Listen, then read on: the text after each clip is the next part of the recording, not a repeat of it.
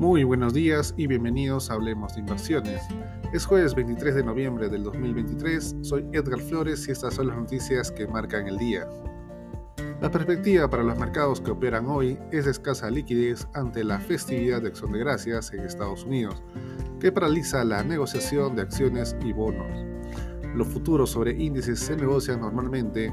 Los inversores evalúan las actas de la última reunión del Banco Central Europeo en busca de señales sobre la dirección de las tasas de interés en la región y vigilan los precios del petróleo tras el aplazamiento de la reunión de la OPEP.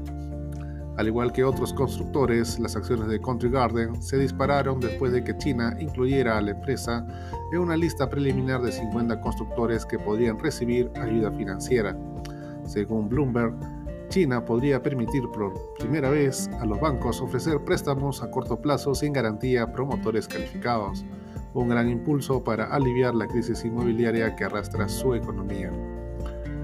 Novo Nordisk invertirá 2.100 millones de euros para ampliar su producción en Francia y paliar los problemas de suministro generados por la fuerte demanda de sus medicamentos para adelgazar. La empresa danesa trabaja para ampliar la producción de Wegovy y Ozempic, cuya demanda eh, ya ha llevado a Novo a convertirse en la empresa más valiosa de Europa.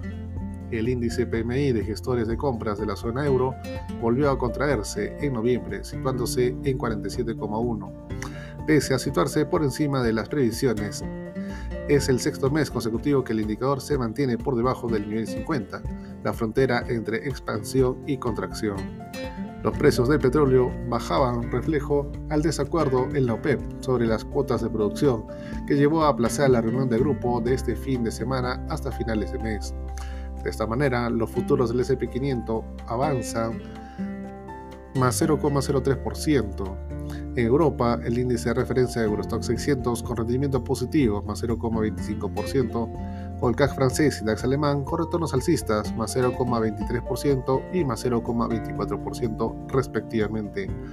En Asia, el Nikkei japonés con avance de más 0,29%, al tiempo que el Hansen y el índice de Shanghai tuvieron retornos importantes de más 0,97% y más 0,60% respectivamente la cotización del oro con alza de más 0,12%, llegando hasta los 1.995 dólares. Por su parte, el petróleo West Texas Intermediate disminuye, aunque se mantiene por debajo de la barrera de 90 dólares, tras iniciar la sesión con un retroceso de 2,11% hasta los 75,45 dólares por barril.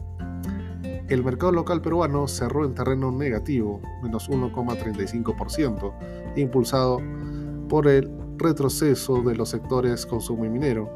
En el Perú y en el Américas han acordado vender la totalidad de sus acciones de Enel GX y en compañía energética Veracruz a Niagara Energy SAC, subsidiaria del fondo británico Actis por 1.400 millones de dólares.